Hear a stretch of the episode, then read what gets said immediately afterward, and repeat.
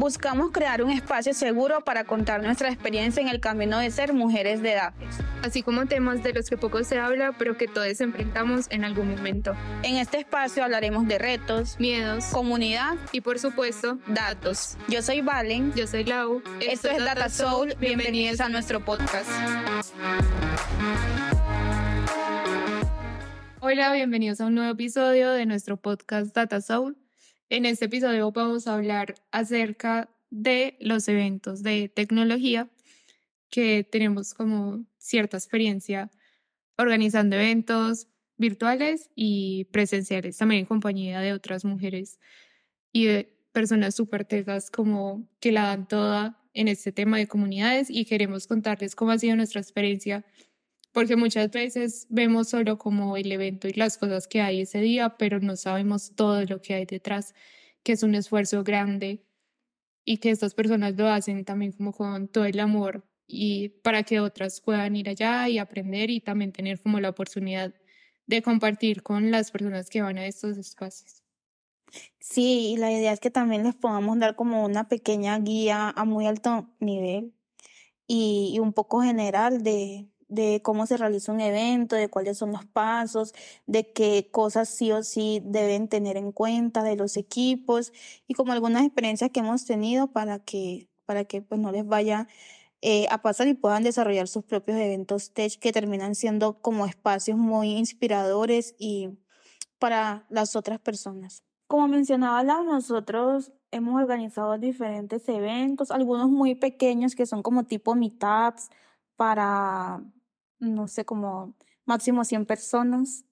El último que hicimos, me acuerdo que era mitad, pensábamos que no iba, no iba a ir mucha gente, pero sí fue muchísima gente, que hubo incluso gente que les tocó como esperar en la puerta o sentarse en el piso. Entonces, están como que es muy importante que tengas como un control de la cantidad de personas que van a venir a tu evento, si va a ser un evento presencial, más que todo. Sí, y acá quiero como que primero demos un contexto para quienes no han tenido la experiencia de ir a muchos eventos y esto como, ¿qué es un evento de tecnología? Pues, o más de qué es, como qué se hace en un evento de tecnología. Entonces, primero como de experiencias,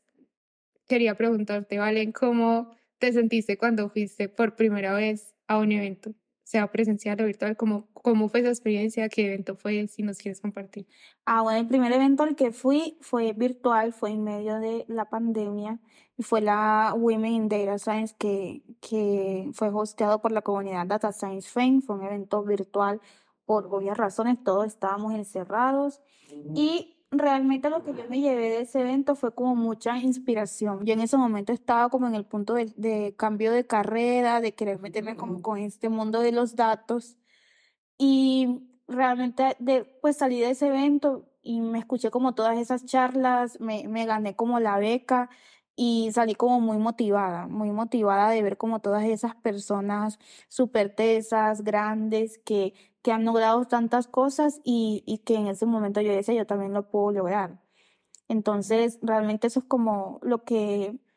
eh, busco yo que los eventos en los que estoy trabajando y organizando generen como en las demás personas esa inspiración y, y que si haga como un cambio en su vida, un cambio de pensamiento o, o lo que necesiten. Ahí es donde se ve como la satisfacción de la organización de un evento. ¿Y para ti? Sí, el mío también fue en la UITS. Las dos asistimos al mismo, en el mismo año a la UITS y estamos buscando, sí, como esa inspiración para, ese empujoncito para atrevernos a hacer ese cambio de carrera y también el acompañamiento de cómo otras mujeres que estaban empezando, que ya tenían todo un camino recorrido eh, en tema de datos, como de cómo había sido la experiencia o lo que el proceso que ellas tuvieron y tomarlo también como de inspiración para nosotras empezar en ese proceso que a veces es difícil estar solos y que muchas veces uno encuentra ese acompañamiento cuando va a uno de estos eventos se siente más cuando uno asiste de forma presencial porque puede ver a las personas, e interactuar con ellas, pero también de forma virtual uno aprende como de todas esas experiencias y de las charlas que tienen a lo largo de, del evento.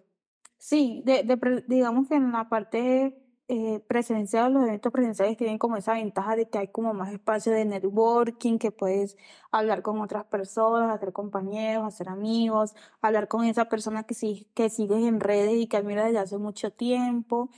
Eh, pero también los eventos eh, virtuales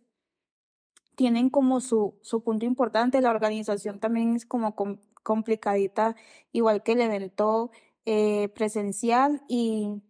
y finalmente pues miren que, que virtual también podemos lograr crear conexiones que, que la pandemia nunca nos detuvo. Sí, entonces ya acá hemos hablado como de los dos tipos de evento que puede ser presencial o virtual. Y también he notado como que cada uno tiene su objetivo. Como que pueden haber eventos que son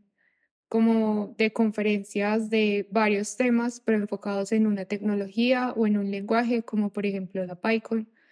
o WITS, que es enfocados en temas de datos. También hay como los eventos de meetups, que son más cortitos y es donde personas hablan sobre temas que conocen. Pueden ser técnicos o no, porque también hay charlas de experiencia, o motivacionales que también nos ayudan a construirnos como profesionales. Digamos que el primer paso eh, para construir un evento yo diría que es establecer como los objetivos y lo que tú quieres lograr como con ese evento, a qué público le quieres hablar, eh, digamos también como a qué nivel o qué nivel de conocimiento del público le quieres hablar y establecer muy bien como el objetivo que quieres tener como con ese evento. Es muy chévere, por ejemplo, cuando los eventos tienen temáticas, que es algo que nosotros siempre realizamos en la Wix, entonces como establecer una temática que va a ser como ese punto de partida eh, para desarrollar como las otras cosas en la organización, porque es a partir como de la temática y del objetivo que empezamos como a, trabajar eh, en coherencia a, a lo que establecemos al principio.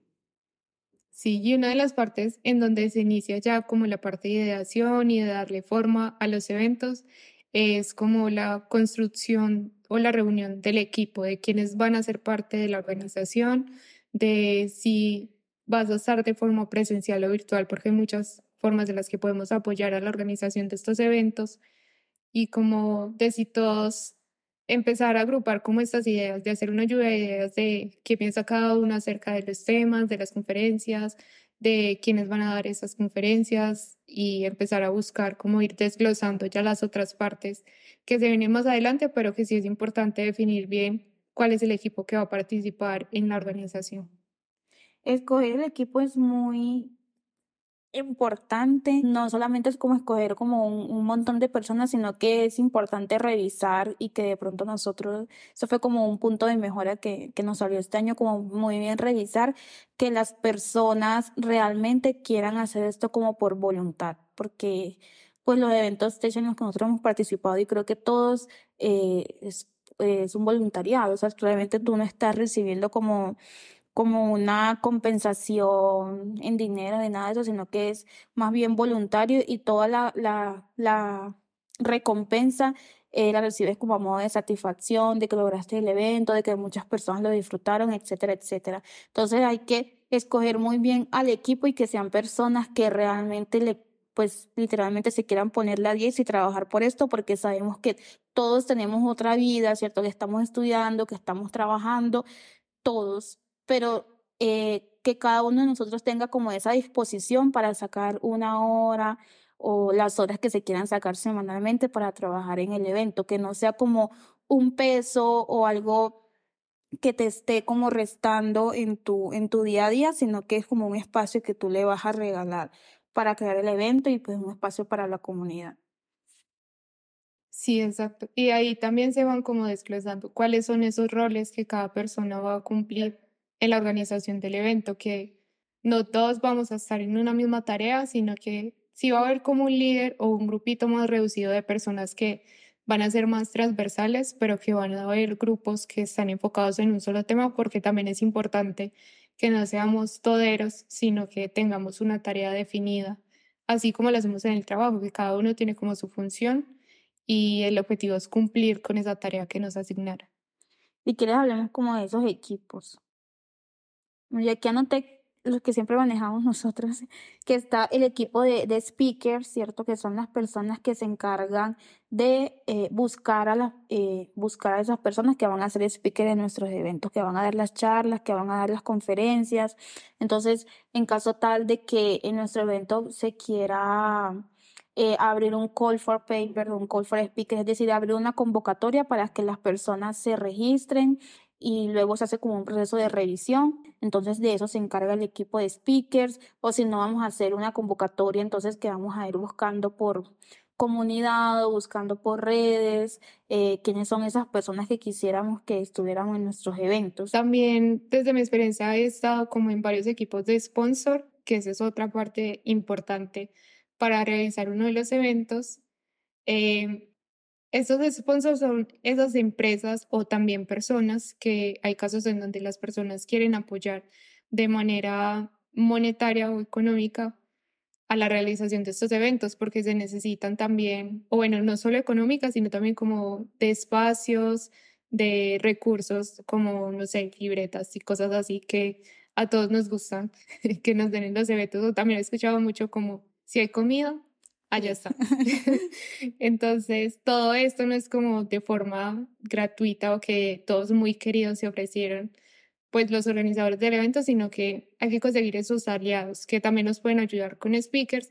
pero que se enfocan más en apoyarnos en la parte de conseguir el espacio, de que todos podamos estar como cómodos eh, y compartiendo y aprendiendo juntos, y también en la parte del swap del evento, todos estos de las camisetas, de las libretas, si se quieren dar stickers. Eso también va a depender como del el equipo organizador, de cuál es ese objetivo que se planteó la temática, como lo mencionaba Vale, y de cuáles son esas cositas que se quieren entregar también como de recuerdo y que pueden ser útiles durante el evento, como para tomar notas o cosas así. Datasol puede ser un sponsor en un evento o también recibimos sponsor. Bueno, hay otro equipo muy importante que es el equipo de comunicaciones y también como el equipo de diseño. Igual también me gusta como separarlos. El equipo de comunicaciones es como ese grupo de personas encargado de todo el manejo de redes. Sabemos que al evento hay que hacerle una promoción, hay que hacerle publicaciones, hay que manejar todo el tema de, de del registro de las personas. Entonces, de, de ese tipo de cosas o de las comunicaciones también, los correos, todo eso que se mande, se encarga el equipo de, de comunicaciones. Ellos son los que manejan todas las redes, responden las preguntas, interactúan en las historias de Instagram o respondiendo comentarios en Twitter. Son como todas estas personas que nos van ayudando desde la parte de la promoción del evento. Algo que también se me olvidó decir y que va como relacionado con esta parte de comunicaciones es que en la parte de sponsor también el equipo se encarga como de qué le vamos a ofrecer como evento a los sponsors que van a ser parte de esto como si van, a tener un espacio en donde ellos van a poder hablar de su compañía o un stand si el evento es de forma presencial y estos tipos de beneficios también que les podemos ofrecer porque es como un intercambio que se hace con ellos. Y eh, de la mano del equipo de comunicaciones va el equipo de diseño, que es el que se encarga ya como de toda esta parte gráfica, de hacer los posts, de la parte como de el anuncio del evento como tal y de cómo se van a anunciar. Creativa. Ajá, la parte creativa como de todos estos diseños que se hacen para publicar y que la, el evento se dé a conocer. Sí, esos son como digamos los equipos principales eh, y que se ven en los dos tipos de eventos, ya sea presencial o sea virtual. Digamos que ya cuando es presencial nacen como otros equipos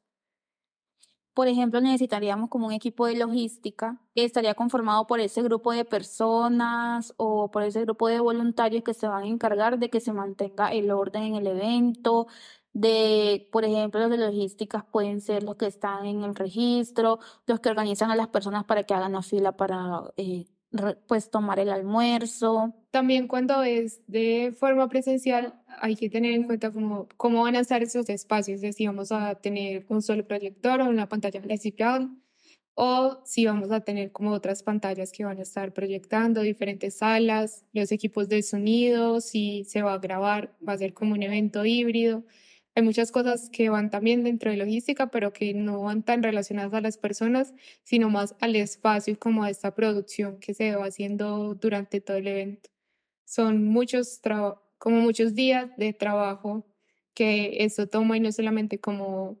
anunciaron un evento, me registro y ya voy a estar allá y todo va a estar listo y lo organizamos de un día para otro, sino que lleva mucho tiempo de planeación y organización.